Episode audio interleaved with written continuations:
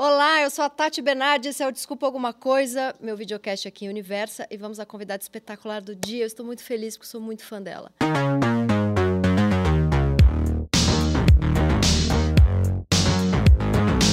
Filha de uma diarista bordadeira e de um cobrador de ônibus, ela é deputada federal, cientista política, astrofísica, colunista de jornal, formada em Harvard, amiga do Obama, colega da Malala, ganhou 1.865 medalhas de ouro em matemática, física, ciências, química, astronomia, astrofísica, corrida e beleza, e é uma das maiores ativistas pela educação brasileira. Eleita uma das 100 jovens lideranças que estão mudando o mundo pela Time Magazine e uma das 100 mulheres mais influentes do mundo pela BBC. Ela também é boa de briga e de projetos. Ela é Tabata Amaral! Essa é a melhor introdução que alguém já fez para mim na Uma vida. Uma mulher pode ficar falando que você é muito gata, certo? Claro que pode. Fica, você tem e que eu sou amiga do Obama e não sei o que, assim. É críticos isso. dirão que você exagerou. Dirão, mas é isso. Dirão, mas eu estou aqui na minha. Eu posso, porque tem uma coisa de humor misturada com verdade, porque isso tudo é verdade. Olha só, eu tenho milhares de perguntas para você, mas a direção do programa, com muita razão, falou para eu começar falando da prefeitura. Tá que certo. você é a nossa candidata maravilhosa. Então vamos começar por aí. O que, que você quer fazer para São Paulo? Vamos lá, como é que eu respondo isso rápido? É... Não precisa ser rápido, não. A gente tem até às 5 da tarde. Ah, então, então tô tranquila. Tem uma coisa que me incomoda muito, que é o quanto que essa cidade é dividida. E a gente fala muito da polarização da esquerda, direita, Lula, Bolsonaro, etc. e tal. Mas a gente fala muito pouco é, de quem mora aqui em São Paulo, de uma cidade que existe para alguns privilegiados, vários shows, Coldplay, Bruno Mars, etc. A cidade tipo cosmopolita. E tem uma cidade que não funciona para uma esmagadora maioria, que pega ônibus, que tem o celular roubado, que sente medo. E esse abismo sempre definiu um pouco a minha história as pessoas ressaltam, criticando, elogiando, que eu dialogo com todo mundo. E eu sempre falo, não aprendi a dialogar na política, eu aprendi a dialogar estudando em Harvard, trabalhando como babá, morando numa ocupação e tentando fazer esse mundo chique de oportunidades e esse mundo pobre de muita violência caber no mesmo lugar. E eu sinto que esse abismo ele se ampliou na pandemia. E eu sinto também que as pessoas elas não estão mais acreditando que se você ralar pra caramba, se você for atrás, vai dar certo. Então, eu poderia trazer uma resposta muito longa das coisas que não estão funcionando, mas a verdade é que tá me doendo muito. Eu estou muito inconformada com como as coisas estão. Tem uma. Você que é cronista, é, uma pequena crônica dos meus domingos meio-dia. Eu vou à missa todo domingo e no final da missa faz uma filinha para despachar você comigo. Você vai lá onde você nasceu? Onde eu nasci. É, minha mãe, por várias razões, ela enfiou a gente na igreja quando a gente era bem pequenininho. O povo falava, esses meninos vão ser drogados igual o pai. Minha mãe, igreja, quinta-noite, sexta-noite, sábado o dia inteiro, domingo o dia todo. Então a igreja é muito importante pra gente. E as pessoas me vêm lá de domingo, elas estão no direito delas, faz uma filinha para despachar. E eu sinto, Tati, que as pessoas elas gostam do meu trabalho, aumentou muito a votação na comunidade. Mas tem um distanciamento entre, tipo, redes sociais, os debates polêmicos de Brasília, etc. E o que as pessoas começaram a me trazer nos últimos anos de fui despejado, perdi meu emprego, estou passando fome. Então, é, é tudo isso junto e misturado. É, sei lá, a, a, gente acredita que a vida vai melhorar, né? Aos Mas poucos. A, a, desigualdade, então, pensando em São Paulo, vai ser uma bandeira mais forte do que a educação? É porque não tem como separar não, as não duas. Separa. Não separa. Uhum. Eu só tô aqui e fiz ensino médio, fiz faculdade e pude escolher um futuro por conta da educação. Uhum. E eu sempre falo que educação é vida e sua ausência é morte.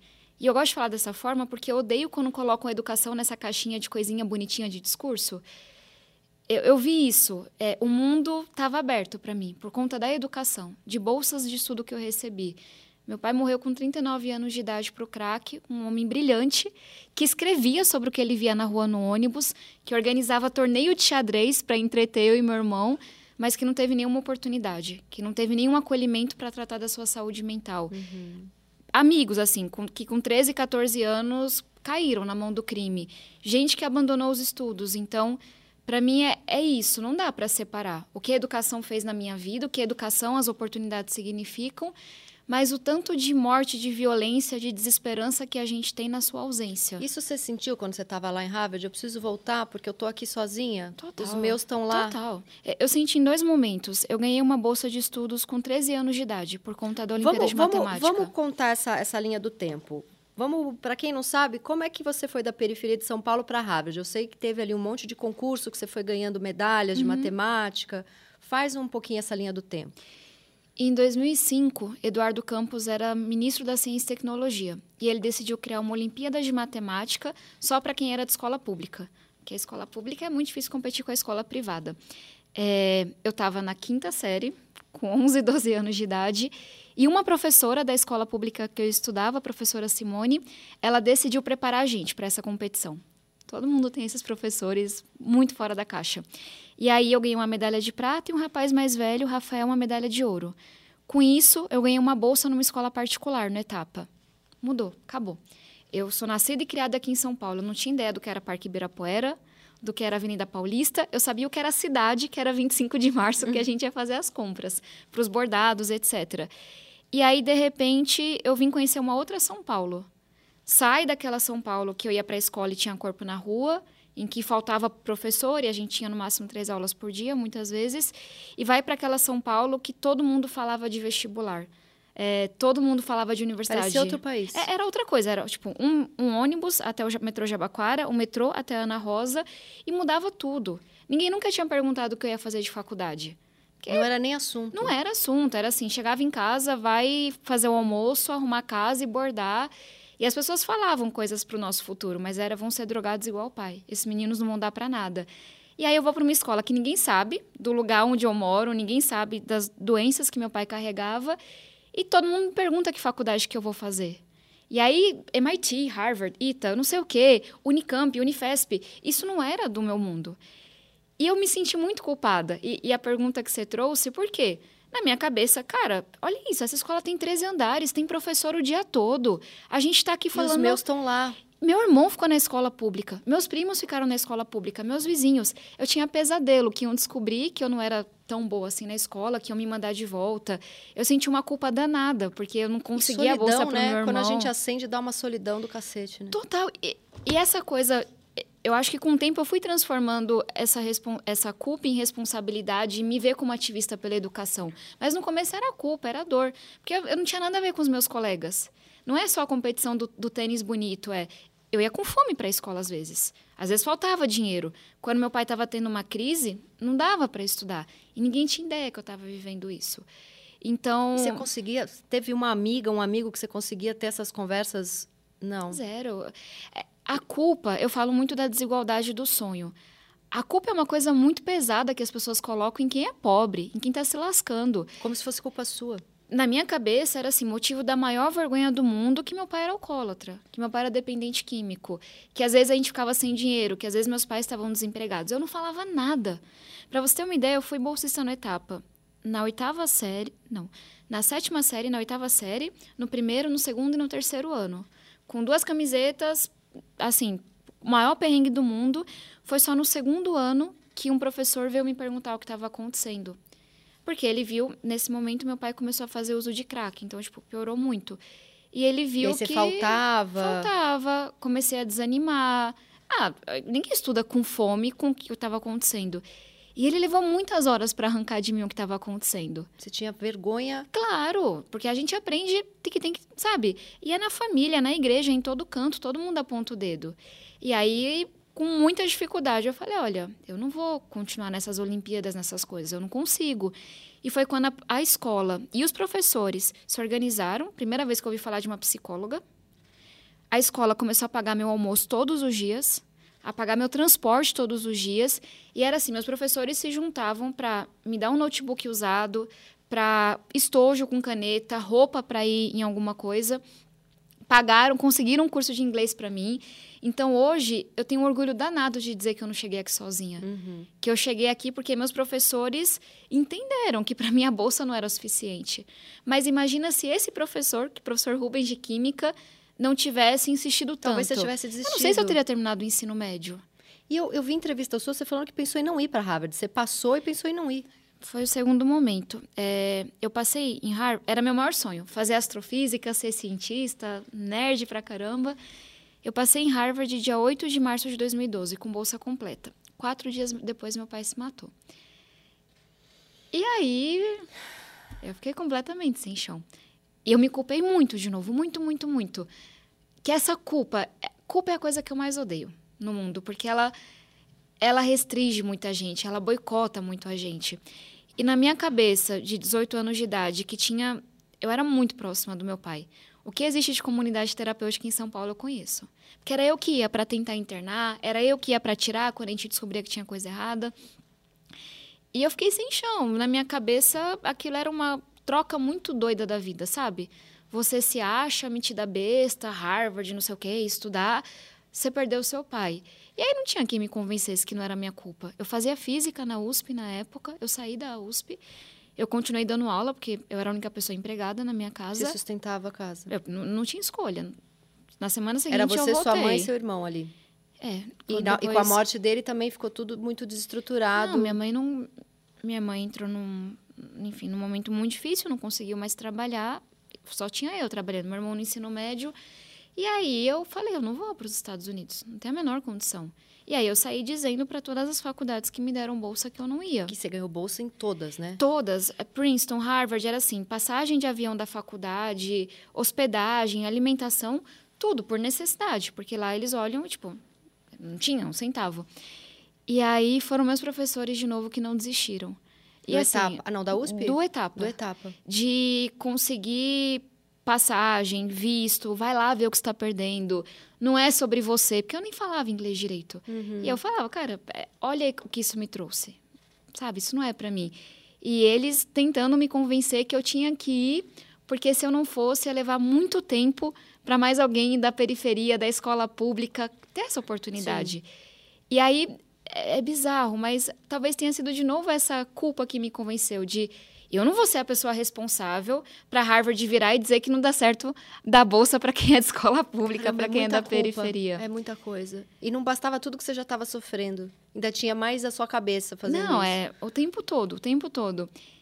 Mas eles tinham razão nesse sentido. Dois, dois três anos depois, Harvard aceitou o primeiro aluno negro brasileiro. Né? Sensacional assim, dois mil anos. Dem demorou ali? Demorou pra, pra caramba. Harvard deve ter, sei lá, 400 anos de história. Sim. É, e foi só em 2000 e pouco. E esse aluno, que é o Arthur, que é meu amigo, ele fala que ele foi porque ele viu uma entrevista minha na escola pública e ele falou: se essa menina tem uma história tão parecida com a minha foi, eu vou aplicar. Uhum. Então eles tinham razão. Tem uma coisa de ocupar espaço. Sim. É, que muda as coisas. Mas é o que você falou, ser a primeira da tua família a fazer qualquer coisa da tua comunidade é muito pesado e é muito solitário. Então, o que, que me traz aqui é, é essa coisa. Encaixar esses dois mundos sempre foi muito penoso para mim. Essa sou eu, uma pessoa que cuja família mora em uma ocupação, que vem da periferia. Sua mãe tá lá. No mesmo lugar. A gente está lutando na justiça há muitos anos para legalizar a nossa casa. Hum.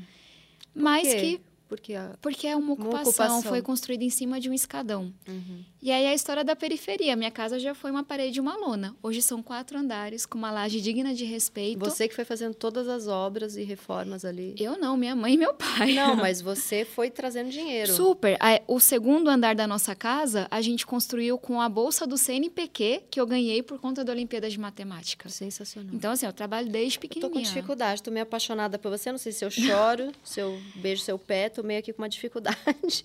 Mas aí, aí você chega lá e o que, que você sente? Você chega lá em Harvard. Como que era teu inglês? Péssimo. Eu comecei a estudar inglês no segundo ano do ensino médio. A primeira reunião que teve na faculdade, eu não entendi nada. Americano não, é zero paciente com quem não nasceu falando inglês. E aí tinha um rapaz da Guatemala que tentou traduzir para mim para o espanhol. E eu lembro que eu fui para o quarto e comecei a chorar. Não tenho a menor condição de estar nessa faculdade. E aí, todas as coisas. E você não tinha um amigo, você não tinha uma pessoa para conversar, você não tinha. Zero, porque eu era muito diferente dos brasileiros que estavam lá e também. E seu pai tinha morrido há uma a semana. E ninguém sabia disso. Então, o que eu ouvia, essa menina é uma freira, essa menina é muito séria, essa menina não vai pra festa. Sim, eu vou pra festa como?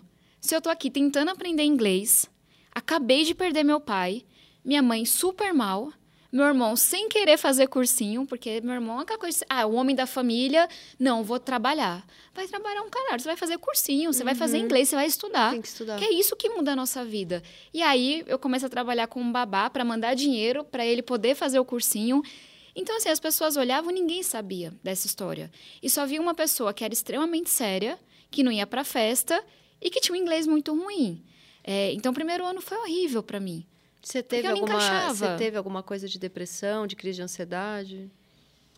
Eu não sei dar o nome certinho, porque eu não tinha atendimento psicológico, etc. Mas foi um momento de muita desesperança. Para mim, a desesperança é a coisa que mais me assusta. A gente tem que acreditar que vale a pena acordar. E eu lembro disso, de só chorar e falar, cara, é, não vai dar. E aí, uma coisa que você me contou quando a gente estava se maquiando, não sei nem se pode falar isso, mas que você falou que você foi estudar para você entender, né? O que acontecia com você. Estudar psicanálise. Em Harvard, uma coisa que um dia a gente vai ter no Brasil, porque isso é fenomenal. Você é obrigado a estudar matérias em oito áreas do conhecimento antes de escolher o seu curso. Sensacional. É um absurdo a gente querer que jovens de 17 anos escolham seus cursos, etc. E na linha, eu sempre fui muito ruim em biologia. E aí tinha a linha lá de biológicas, eu falei, eu vou fazer um curso de psicologia no primeiro semestre, porque eu queria entender o que tinha acontecido com meu pai. Porque eu queria, eu sei que é horrível dizer isso, mas eu queria perdoar o meu pai. Porque eu estava sofrendo muito, mas eu também tinha muita raiva muita do meu raiva. pai pelo que ele tinha feito. E aí eu fui fazer esse curso de psicologia e foi incrível. Foi assim todo o meu primeiro semestre, porque eu entendi. Meu pai recebeu um diagnóstico de bipolaridade bem no finalzinho da vida. E provavelmente a bipolaridade, que é uma condição, é, é uma desorganização química do cérebro, igual é um câncer, sabe? Sim, Não é uma sim, coisa extraterrestre. Sim. Foi um dos fatores, para além da desigualdade, para toda a violência que ele sofreu, a falta de oportunidades, para ter levado ele para o alcoolismo e para a dependência química. Então, ter, ter feito aquela aula de psicologia foi muito importante para o meu processo. De entender que, cara, meu pai estava doente. Ele só estava doente, não tinha nada a ver com a fé dele. Não tinha nada a ver com a moral dele. Meu com pai era um homem bom. Uhum. E aquilo, para eu entender o que tinha acontecido com ele, para eu entender o que estava acontecendo comigo, daquele processo de luto, daquela coisa de me sentir tão culpada também. E eu me arrependo de não ter começado a fazer terapia na faculdade, porque a gente também tem preconceito. Mas assim que eu, que eu me formei, eu comecei para entender qual é essa história. E aí, uma outra aula que eu fiz, porque eu fui forçada, foi de política é, comparativa da América Latina. Política econômica da América Latina. Aí que você se apaixonou. Porque eu estava lá estudando astrofísica, mandava bem, é super nerd. E aí foi a conexão que você precisava, foi, foi você sentiu, por que, que você... Eu estava numa aula... Tá difícil para mim, vai. Não, mas a vida ela é muito doida. É. Eu estava numa aula em que a gente falava de desigualdade na América Latina. E aí aquela coisa, né, teórica, intelectual, não sei o que, a desigualdade na América Latina e não sei o que, como é que são os investimentos. E eu, caralho, isso é minha história? Essa... É por isso que a gente nasceu numa ocupação. É por isso que meus pais não puderam estudar. É por isso, e, e até foi na faculdade que eu entendi o que era racismo, o que era machismo. Então, por que, que minha mãe foi expulsa de casa quando ela engravidou de mim? Por que, que minha mãe abandonou os estudos? Porque tudo isso é a nossa história. Não chora, não. Ah, não. Mas eu, como é que eu vou falar? Vai passar.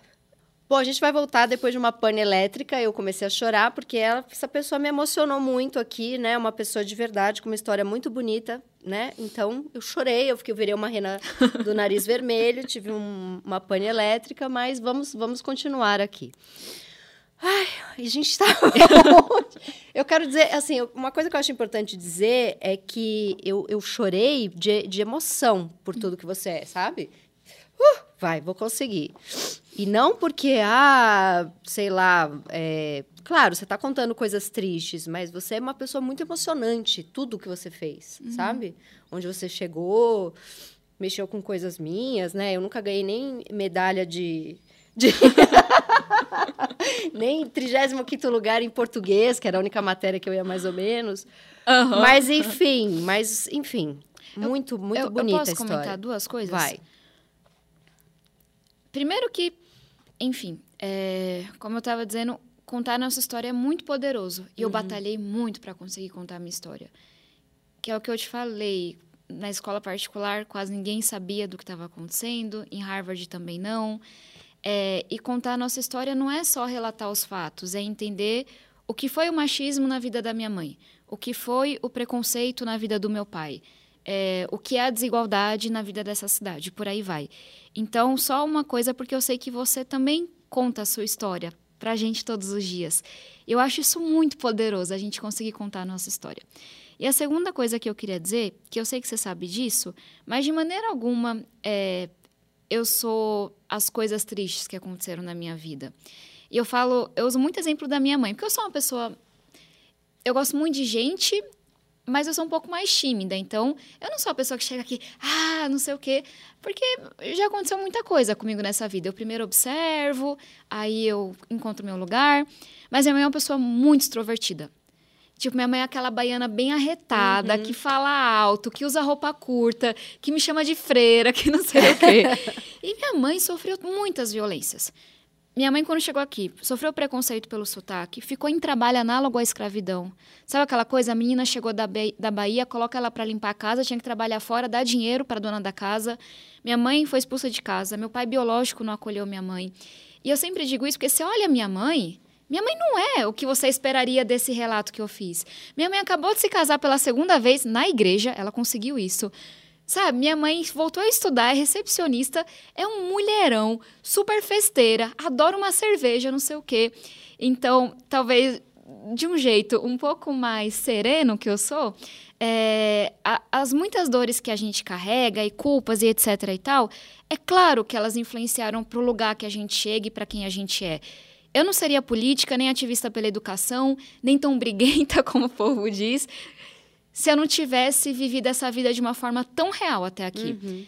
Mas a gente é muito mais do que isso. Eu sei que você sabe, mas para quem está olhando, de dizer que as nossas dores são muito importantes e as cicatrizes também. E eu queria ter uma frase bonita para dizer isso, mas eu não tenho. Então talvez você possa me ajudar. mas a gente é muito você mais do que bonita, isso. Não precisa da frase. A, a, gente é a gente é muito mais do que isso. A gente é o, o quando é, o que a gente eu amo dançar, é, eu amo ouvir música, eu amo correr.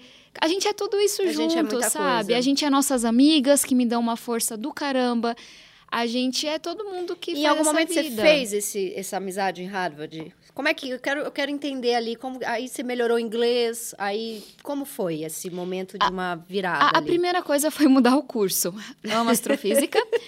Mas, mas, é, mas eu, eu precisava uma... canalizar. Mas ele é uma segunda formação sua, né? É, é eu comecei fazendo os créditos de astrofísica, Sim. mas lá, como você só declarava no terceiro semestre, quando eu fui declarar, eu falei, cara, eu preciso estudar, é meu jeito. Uhum. Eu preciso, da mesma forma que eu estudei psicologia para lidar com o que tinha acontecido com meu pai, eu preciso estudar desigualdade para talvez entender e ter instrumentos para fazer algo de bom com essa tanta coisa ruim que jogaram em mim.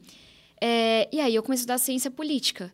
E era muito legal, porque é, é meu jeito, mas poder debater o machismo é muito importante para eu poder enfrentar o machismo. Uhum. Poder debater a desigualdade, entender como que a gente enfrenta ela, o que causa ela, foi muito importante, porque a paralisia é o que me mata. Eu não posso ficar parada. E eu nunca tinha gostado de política. Eu moro num lugar em que é compra de votos crachada todo ano eleitoral. Eu voto na, na rua que, eu, que a gente mora, né? Que leva comida, leva remédio. Uma cesta básica e 200 conto. 250 reais. E aí as pessoas falam, por que você não denuncia? Porque eu tenho amor à minha vida. Uhum. Porque todo mundo sabe onde minha família mora. E é escrachado, não é escondidinho, não. Então você cresce vendo compra de votos, sempre os mesmos grupos, escândalo de corrupção. Eu não queria nem saber o que era esquerda e direita na faculdade. Movimento estudantil, longe de mim. Partido, não quero ouvir esse você nome. Horror, você achava que político nenhum prestava, que aquilo O que, que a era... gente ouve? Coisa de bandido. Uhum. Eu não conhecia nenhuma mulher jovem, não sei o quê. Não, não é para mim. E quando eu fui candidata em 2018, eu não achava que eu ia me eleger. Ninguém achava. Uhum. Nenhum partido.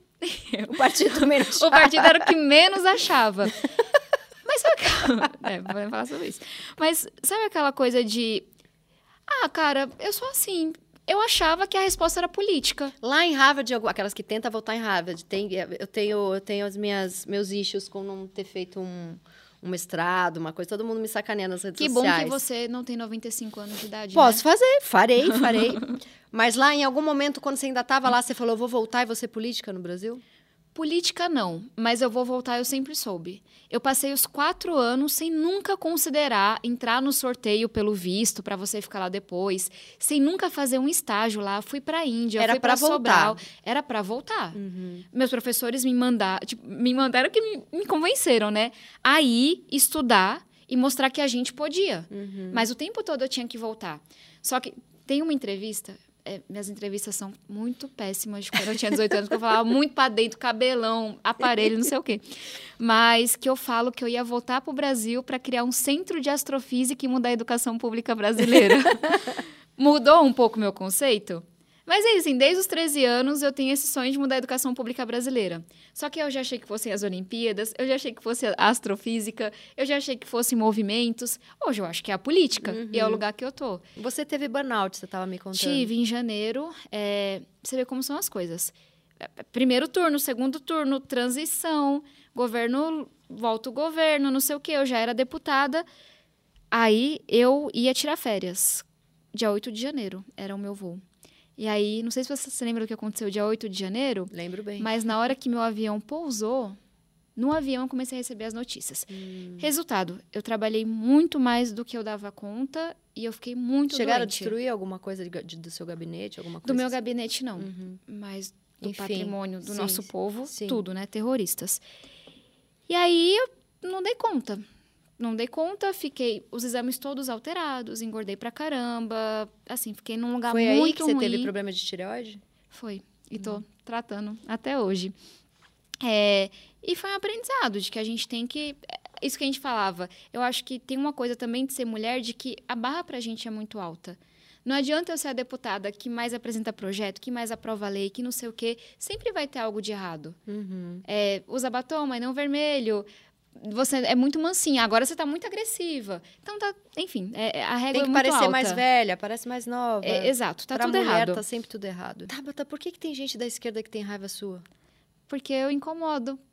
Mas da esquerda, por quê? Porque é disputa de voto. É, você é muito honesta, é por isso. Tem algumas coisas. é, eu falo muito da questão do machismo porque, cara, eu recebo ameaça de morte de estupro na minha casa. Não é tranquilo esse lugar. Mas eu acho que o Teve machismo. um que falou que ia arrebentar a sua cara, que da sua mãe não te reconhecesse. Esse eu fiquei... E aí eu entrei com processo contra ele e, perdeu. eu tive que pagar, pagar o 5 mil reais advogado dele, advogado dele. que é parente dele. Isso é a justiça brasileira. É. Mas, enfim, que é parente dele, exatamente. É, Mas eu acho que o machismo, ele tem a ver com a dosagem do quanto que as pessoas batem. Eu incomodo porque eu sou diferente. Eu incomodo porque eu atuo. Então, não interessa para muita gente. O interesse é o quê? É a mulher jovem que vai cumprir a cota e vai dizer amém para tudo que aqueles homens estão dizendo. Uhum. Quando você chega e mostra uma incoerência, quando você chega e discorda, não importa quem tá certo. Tá querendo demais. Uhum. Você não. Que é a questão que eu falo de. As pessoas esperavam que eu fosse bater continência para algum homem. Fosse um empresário, fosse um político, mas tinha que ter algum homem para bater continência. E quando eu começo a me posicionar com independência e discordar de alguns homens, isso incomoda muito. Então, o que eu imagino que eles pensem é: quem é essa menina? Que essa menina? De onde que ela surgiu? E como assim? Que ousadia, se fosse um homem, pelo menos, se fosse mais velho, mas tá aqui batendo de frente comigo, tá aqui mostrando a minha incoerência. E aí que eu digo que a reação ela é mais violenta porque eu sou mulher. Mas eu acho que o primeiro incômodo não é porque eu sou mulher. O primeiro incômodo é porque eu sou independente. Você não abaixa a cabeça. E, e a mulher não querem, não é só mulher, não querem ninguém nesse lugar de eu penso com a minha cabeça, Uhum. eu ando com as minhas próprias pernas. E aí por que que a esquerda bate mais em mim do que a direita? Disputa de voto, disputa de espaço. Na hora que você disputa voto e você não tá lá no exército batendo continência seguindo os dogmas, é melhor A eliminar. esquerda bate até em quem faz campanha para ter uma ministra preta no STF. Exato. Como é que pode? É a Enfim. questão do exército da manada da continência. Agora não dá pra alguém com a minha história vir aqui pra bater continência dá. ninguém. Então, Antes da gente ir para o quadro, eu quero deixar bem claro que eu não falo sobre isso, Tati. Eu quero fazer uma última pergunta, que é como tô só é, esperando um nome, que vai vir. nome de quadro aí muito que promete momentos aqui de bastante, bastante intensidade.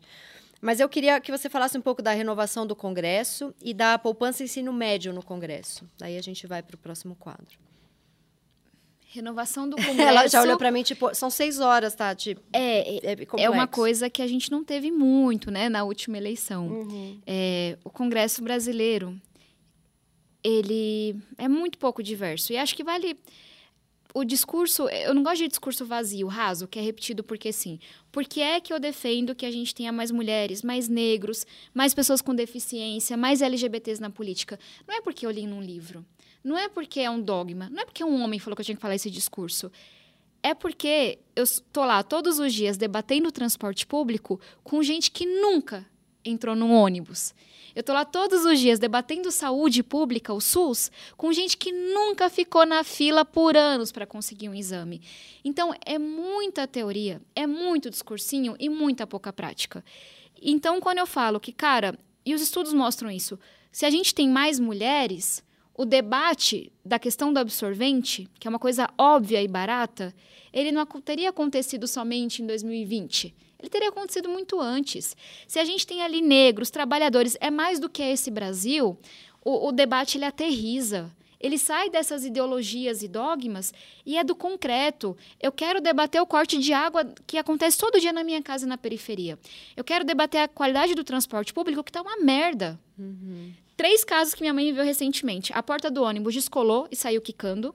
Estava tão lotado que minha mãe caiu e teve que parar no hospital. E eu já perdi as contas de quantas vezes quebrou na Santo Amaro e o tempo de deslocamento da minha mãe aumentou em uma hora. É, isso é, não cabe no tweet, assim, é, é muito concreto. Então, é, só para aterrizar, eu quero homens e mulheres, brancos e negros, empresários e trabalhadores, periferia jovem, porque eu quero aterrizar o debate. E aquilo ali é muitas vezes uma ilha da fantasia com debates muito bonitos, mas pelos quais eu não tenho o menor interesse. Sim, fica então, muito ali no campo das ideias. Por que, que a gente quer uma mulher negra no Supremo Tribunal Federal? Porque representatividade importa, mas porque a gente sabe que ela, com a vivência de ser mulher e com, ser, com a vivência de ser uma pessoa negra, vai encarar todas as questões de uma forma diferente. Porque a gente é a nossa história. Uhum. A gente é o lugar de onde a gente é vem. Isso aí. E essas histórias não estão lá sendo contadas, não estão lá sendo representadas. Maravilhoso. E você quer falar da poupança ensino médio? Sim, é, vocês que se virem aí na edição. Porque a Tati tá puxando. Tô puxando, aqui. tô puxando. Poupança ensino médio. A gente falava aqui do quanto que a falta de educação é morte. E aí eu vou ter que falar de números porque é irresistível para mim. Eu não consigo a nerd, conta. A nerd dentro ah, dela. Eu, eu amo. É, cara, a gente já falou aqui que quem não termina ensino médio no Brasil vive 3, 4 anos a menos. Por quê? Como que o Paes de Barros fez essa conta? Que é um economista que eu admiro muito. Ele foi ver que quem não termina ensino médio, para além de viver a menos, diminuir a expectativa de vida, tem mais chance de ir para o crime, tem mais chance de ficar doente, tem mais chance de ter um emprego precário. E você não conta. Isso é uma tragédia humana, mas ele conseguiu calcular algumas coisas. E ele chegou a um valor de 3% do PIB na época. A evasão, o abandono escolar na educação básica custa ao Brasil 214 bilhões de reais. Pandemia, governo Bolsonaro, mais do que dobra a evasão e o abandono escolar. A gente está falando de centenas de bilhões de reais que o Brasil perde todos os anos. Qual é a proposta que eu apresentei? Vai fazer três anos já. É uma proposta baseada em estudos que demonstraram que se você pagar uma poupança para o jovem de baixa renda, para ele não abandonar a escola, isso reduz a evasão em um terço. Isso aumenta o rendimento dele uhum, na escola. Uhum. E aí vão me perguntar, mas quanto custa esse projeto? Depende do valor quanto que é o repasse mensal, quanto que é o repasse anual, começa no nono ano, no, no primeiro ano, mas fazendo conta grande, é 1% do que a gente perde todos os anos. Ou seja, para cada um real que a gente coloca na poupança ensino médio, a sociedade ganha 100 de volta. Aí você vai me perguntar, por que, que você está há três anos e o projeto não foi votado ainda? Porque a educação ela é linda no discurso, mas na prática, agora eu venço pelo cansaço. A gente levou quatro anos para aprovar o marco legal do ensino técnico. Acho que três anos para aprovar, para implementar a distribuição de absorventes. Eu estou já lutando há quase três anos por esse projeto e a gente vai colocar ele em pauta. Espero eu já falei com o ministro Camilo, com o ministro Rui Costa, com o ministro Padilha, com o ministro Wellington Dias, com o ministro Haddad. Eu estive com o presidente Arthur Lira. Eu vou até o Papa se necessário for mas a gente vai colocar esse projeto em pauta. Ele é muito lindo. Boa sorte para você. Espero que role. E vocês me ajudem. Ah, é isso aí. cobrem já, os ministros, já, cobrem já, os presidentes. Eu já estou apoiando. Então vamos para o maravilhoso quadro. Eu quero deixar bem claro que eu não falo sobre isso, Tati. assuntos. Tem algum assunto sobre o qual você não fala? Acho que não, sou uma pessoa tímida. Então talvez eu fique absurdamente vermelha, vá com moderação. Então tá. Vamos começar com aquele seu voto a favor da proposta da reforma da Previdência do governo Bolsonaro, que foi quando o seu partido, na época, o PDT, e também o Ciro falaram lá que você estava bem louca. O que, que aconteceu ali? muitas coisas e eu começo dizendo que a gente é a nossa história. Uhum. Eu sou uma pessoa que gosta de números e que tem muita responsabilidade com eles, porque quem nasce pobre aprende a não brincar com dinheiro. E os números deixavam muito claro, e o mundo todo está fazendo isso, que estava indo muito dinheiro para a Previdência, não dos mais pobres, mas de uma classe média, de uma classe alta, que se aposentava 10, 15 anos antes das pessoas mais pobres. Então, essa é uma coisa. A outra coisa é a tal da coragem de não baixar a cabeça para homem. O Ciro passou a campanha toda defendendo a reforma da Previdência. Essa é uma coisa engraçada. O Lula, quando foi presidente, fez a reforma da Previdência. A Dilma tentou fazer. O Ciro defendeu. Mas quando você é oposição, aí muita gente muda o discurso. Pois é. Então, quando ele perdeu a eleição, o PDT, inclusive, iria relatar a reforma da Previdência. E aí se abriu mão em nome de um discurso. Beleza. Mas eu não sou essa pessoa. Para bem e para mal, eu sou uma coisa só. Uhum. Você pode concordar ou discordar, mas eu não tenho e o Ciro medo. falou de militância dupla, né? Com muito respeito e paciência. Quando ele diz militância dupla, ele está dizendo: você não está obedecendo a mim, que sou um homem mais velho. Você deve estar tá obedecendo a algum outro homem mais velho. Alguns homens não conseguem entender que a gente tem cabeça própria e caminha com as próprias pernas. Mas pula essa parte. e aí, quando eu falo que a gente é a nossa história, é, eu fui muito criticada nas redes sociais por votar a favor da reforma da Previdência. Perdi 100 mil seguidores. Muita gente disse que eu não iria me eleger nem para síndica de prédio. Mas eu fui a única pessoa que entre 2018 e 2022 os mais votados aumentou a votação. E aumentou especialmente no extremo sul e extremo leste da cidade. Por quê? Porque eu sei quem eu quero representar. As pessoas que eu escolhi representar não foram afetadas pela reforma da Previdência, porque elas sempre se aposentaram por idade. Uhum. E essas pessoas sabem disso. Minha mãe, que foi diarista a vida toda, meu tio, que é porteiro, meu tio, que é pedreiro. Porque isso, inclusive, eu fui a pessoa com seis meses de mandato que mais aprovou a alteração. A mulher que mais conseguiu aprovar a emenda na reforma. E é por isso que você saiu do PDT? Dentre outras coisas. é, ah, é, é, muito legal ter a história que eu tenho e fazer as coisas que eu faço, mas incomoda mesmo. Uhum. É, eu tive vários embates no PDT. Esse foi um deles, porque eles mudaram a posição e eu não mudei. O outro foi que, naquele momento, o partido queria que eu fosse candidata a prefeita. Eu falava, eu acabei de me eleger. Eu tenho que entregar muito projeto, eu tenho que fazer muita coisa legal. Trabalhar. E na cabeça deles, essa era uma decisão do partido, não era uma decisão minha. Então, muita coisa de. Eu escuto tanto deputado falando que o partido fala: olha, a gente tá com você, o que você quiser, o que você decidir. Aí uma mulher tem que escutar que é pela não. decisão do partido. Exato. Então, cara, se não cabe eu inteira, se não cabe eu com as minhas ideias, Aí e você está feliz sentido. no PSB? Muito, que bom. muito mesmo. Eu sou hoje presidente municipal do PSB e estou trabalhando muito para que nas eleições municipais a nossa chapa de vereadores seja mais diversa, a mais preparada e metade dos nossos candidatos serão mulheres. Sensacional. Teve uma época que saiu umas matérias falando que você tinha contratado com o fundo eleitoral do PDT os serviços de um ex-namorado que é uma pessoa que você conheceu em Harvard. O que, que, é essa história? Isso é uma mentira que inventaram. É mais um machismo. É, primeiro que minha campanha foi financiada por doações. Eu tive 429 doações. O partido não acreditava muito na minha campanha. E a minha campanha foi feita com todo mundo que estava do meu lado. Com namorado, com amiga, com vizinhos, tudo super declarado.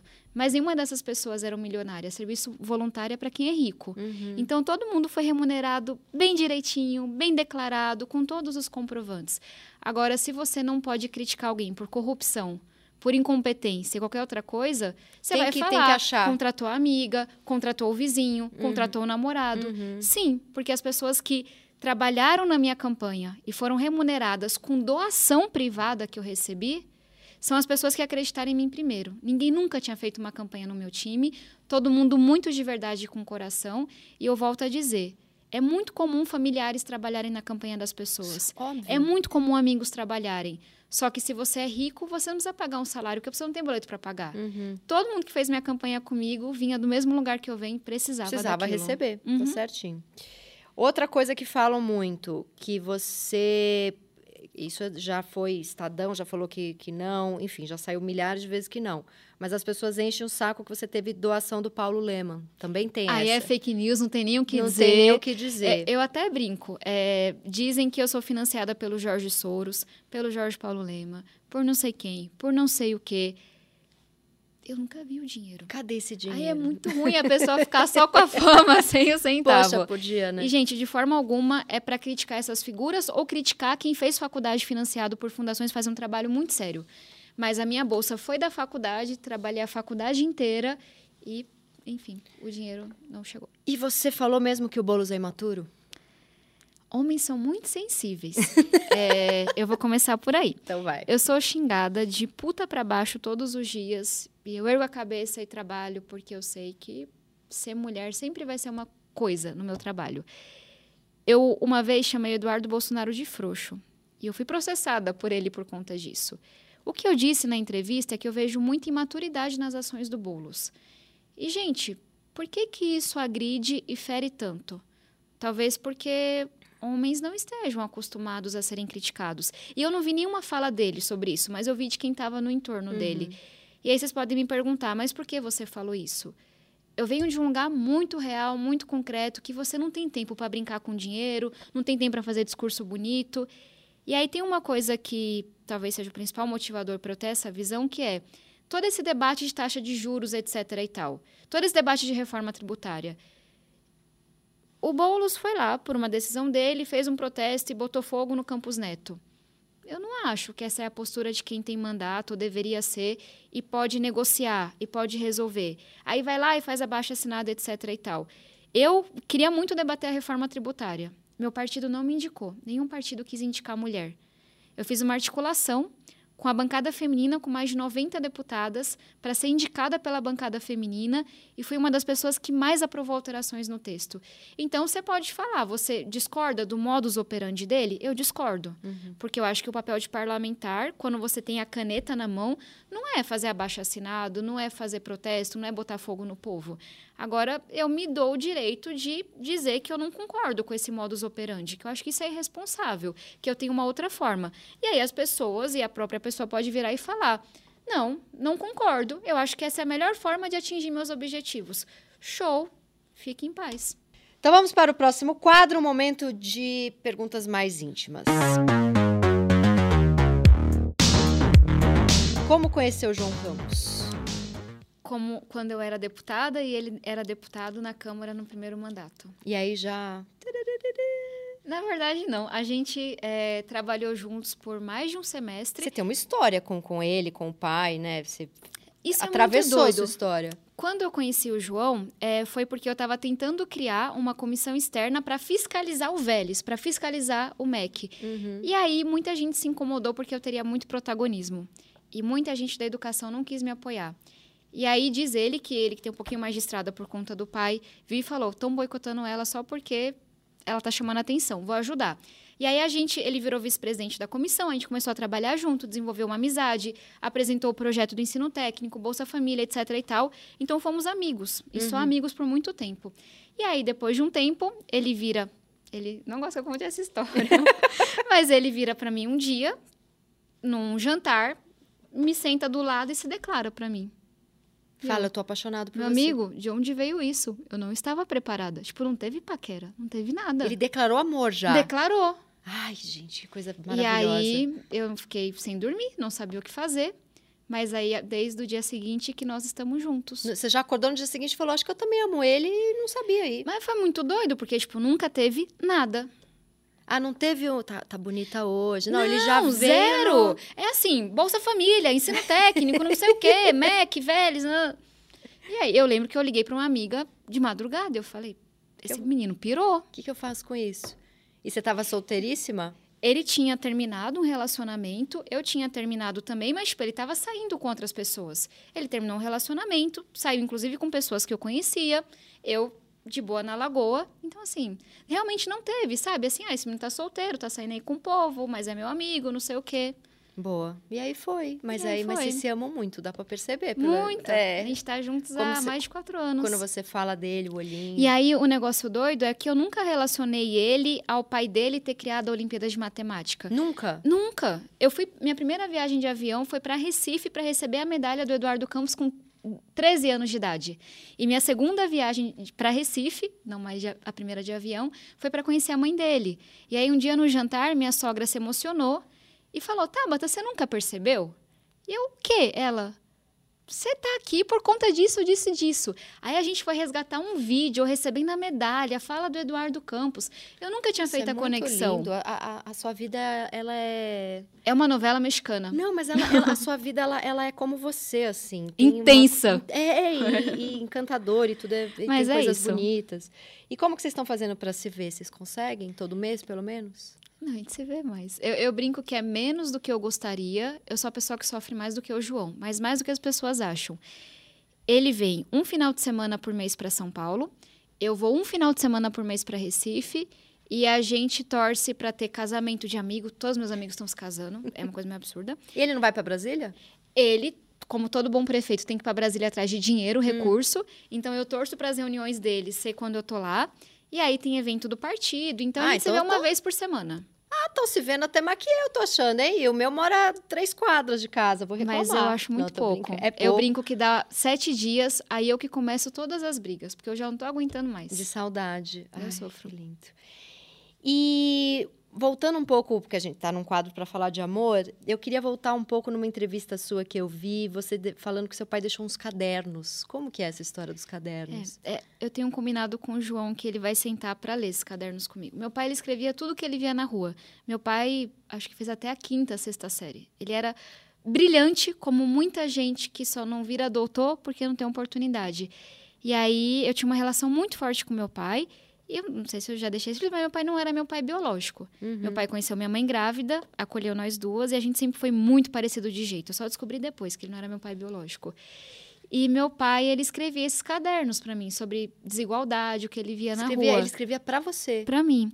E aí eu tenho um calhamaço, mas eu nunca consegui. ler. Ai, você ainda não, não abriu. Tipo, eu lia na época, mas eu não li tudo. Uhum. E aí eu tenho um combinado com o João, que um dia ele vai vir para São Paulo. E aí eu vou pegar oito papéis higiênicos e a gente vai sentar para ler, mas Pra eu ler. não consegui ainda. Muito bem. É um processo. Sim. E você, essa é uma pergunta que eu ia fazer, mas que você já até acabou falando, porque eu vi pelas suas entrevistas que a sua mãe levava muito você e seu irmão na missa. E eu ia perguntar se você continua indo. Você já você disse que Vou. você vai sempre que você tá, você tá em São Paulo, você É, é, eu ia falar, é igual terapia. Eu faço toda semana. Você Mas vai- tem semana que eu não consigo. não consegue. Então, mas eu, eu tento ir é todo o- domingo, e como 10 é hoje a, a religião na sua vida? Você reza? Você tem um antes de dormir, você reza? Como que é? É muito importante, muito mesmo. Eu rezo antes de comer, eu rezo antes de dormir, eu vou à missa todos os domingos que eu tô aqui. É, e é sobre. É minha comunidade. Meu bairro chama Vila Missionária. Meu bairro foi fundado por padres e madres. Então, é uma coisa. eu Não sei nem dizer assim. É, é importante para mim.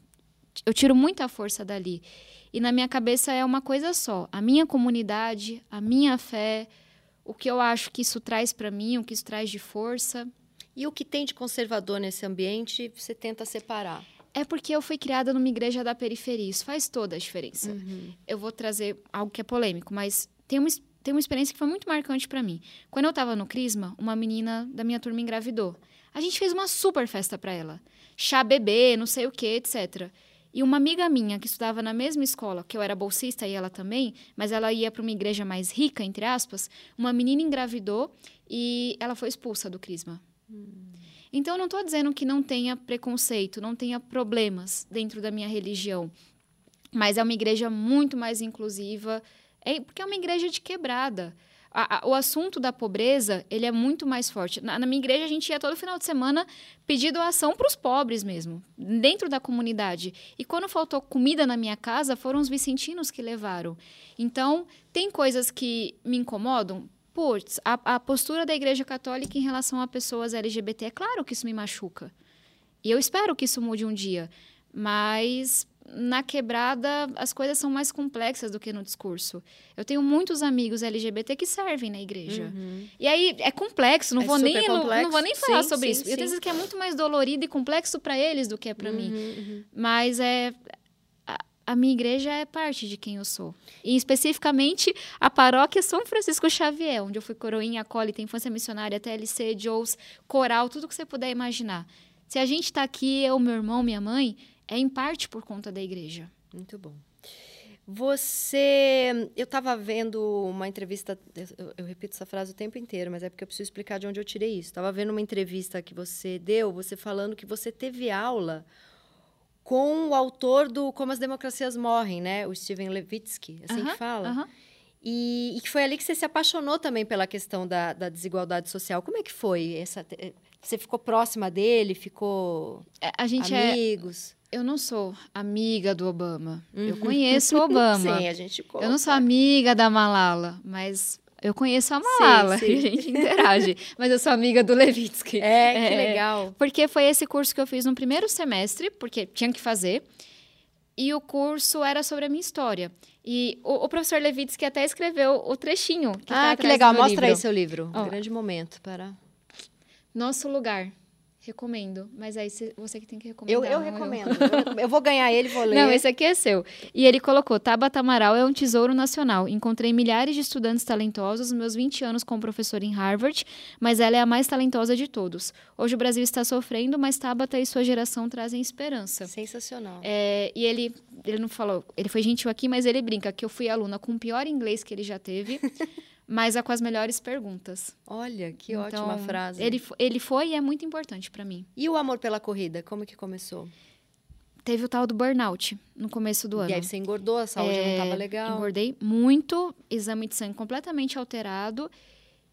E eu, enfim, naquele lugar muito ruim de você, cara, chorar, não saber se dá conta, não ter vontade pra. Quem já viveu sabe como é que é. E eu tava exausta, porque eu fui muito além do meu limite por muitos meses. E aí, a gente às vezes se agarra a uma coisa, né? É, Nesse sentido, eu sou muito é, previsível. O que, que eu fiz? Eu comecei a ler sobre o assunto. Acho virou a nerd, virou a nerd da saúde. Aí eu li um livro sobre é, alimentação, eu li um livro sobre esporte, atividade física, eu li um livro sobre sono, e agora eu tô indo para um outro livro sobre alimentação, porque eu queria entender o que estava acontecendo Uhum. comigo, não só na cabeça, que eu entendia mais, mas no físico. E eu não emagrecia de jeito nenhum, com dieta, nada, nada, nada. E aí eu comecei a correr, eu não sei dizer por que exatamente, mas eu comecei a correr na esteira. Você não emagrecia nem com alimentação mais saudável. Fazendo, eu, eu com hipertiroidismo, que é estranho, porque você deveria emagrecer. É. Tomando rem... nada, eu não emagreci, eu estagnei. Você dormia mal? Porque às vezes é Muito dormir... mal. Ah, é dormir mal. Corticoide lá. Eu tomei muito corticoide ano passado, eu fiquei muito doente, cortisol. Aí eu- agora eu entendo um pouco mais o que aconteceu. E aí eu comecei a correr. Eu não sei dizer porquê, mas ah, tô tentando de tudo. Nunca tinha corrido, super sedentária, eu comecei a correr. E a corrida trouxe uma coisa que eu já tinha vivido com a dança. Eu gosto muito de dançar. Era só eu e o vento, assim. Eu nem escuto música correndo. Aí eu me senti tão livre, tão livre. E aí eu comecei a pegar gosto, pegar gosto, pegar gosto. Tô inscrita na São Silvestre. É sensacional. foi assim que isso foi parar. E hoje a gente tem que viver as coisas, né? Eu coloco o esporte, a atividade física, num lugar que eu nunca coloquei. Eu sempre fui muito sedentária. Agora eu vou na academia. É porque você é muito corro. mental, você é mais da, da, da leitura, É, de estudar. O que, que o João, né? O João, o João, ele é, nem sempre ele só elogios pra mim. Ele brincava. O seu software é muito bom, mas seu hardware. porque eu sempre fui ruim de bola, desastrada, derrubo as coisas. E aí foi muito legal isso pra mim. E aí você começa a enxergar a cidade de outra maneira. Minha mãe tá correndo também, e meu Que legal. padrasto. Pra gente correr, a gente tem que pegar o carro, ir até a estrada do Alvarenga, ir até a Miguel Yunes, pra correr nos meios do carro, sabe? E aí você começa a ver que, claro que eu nunca olhei pra esporte, pra atividade física. Não tem nada perto da minha e casa. você tinha que sobreviver onde você estava. Exato. É. É, não tem um parque Ibirapuera na Uhum, missionária. uhum. Não tem um lugar bacana pra você correr e andar de bicicleta. E aí é legal porque você começa, quando você vive as coisas, a pensar em política pública. O que, que eu posso fazer pra mudar isso, etc. Eu vou dar a dica de uma série de comédia documental, Jury Duty, da Amazon Prime, que é uma trama que acompanha o funcionamento interno de um julgamento. Só que todo mundo ali é ator e só tem uma pessoa que não sabe que todos são atores. Ele tá ali realmente para julgar. Ele é um, é um é uma série documental, é como se fosse um, sei lá, um Big Brother, só que só todo mundo é ator e só um cara tá ali para valer. E ele não sabe, ele, ele acha que ele tá, que todo mundo ali tá porque foi mesmo a, a cidade chamou o cara ali para ser para ser um jurado. E é muito doido, é muito sensacional essa série. É, e esse, esse jurado em particular, que não sabe que todo mundo ali está como ator, chama Ronald. E ele é muito engraçado, ele acha que está ali pelos méritos dele, que ele vai julgar muito bem. E é sensacional. Agora, você pode mostrar seu livro de novo, fica Posso. aí. Nosso lugar. Nosso lugar, o caminho que me levou à luta por mais mulheres, na, política. É da Companhia das Letras? Aham. Sensacional. Eu escrevi na pandemia, nas madrugadas, nos finais de semana, nos recessos que não tive. Eu imagino. Mas valeu muito a pena. Muito do que a gente viveu aqui é por conta disso. Sensacional. Esse é Então- meu, tô muito feliz. E daqui a pouquinho eu vou assinar. E tem mais alguma coisa de filme, de série, alguma coisa que você viu recente que você gostou? Eu tô vendo com o João, que significa que assim, é um episódio por semana, não vai acabar nunca. Mas duas séries. Uma é Como Viver até os 100. Ó, A gente tá nessa pegada de esporte, longevidade, Saúde. alimentação, não sei o que, fit. É Netflix? É- Como Viver Até o 100? Acho que é Netflix. é. E a outra é This Is Us. Ah, é muito boa. Você chora muito. Chora muito. Mas é muito linda. É, eu Um amo. novelão ali bem pra chorar. Só que aí pensa, This Is Us tem 20 mil temporadas, a gente vê É bom que uma cê- por domingo pra sempre. a Vai gente pra tá sempre, vendo. vocês estão juntos É. pra sempre. Muito e aí, bom. são essas. Amor, acabou. Você foi Muito sensacional. obrigada. Muito obrigada por você ter Foi vindo. uma alegria.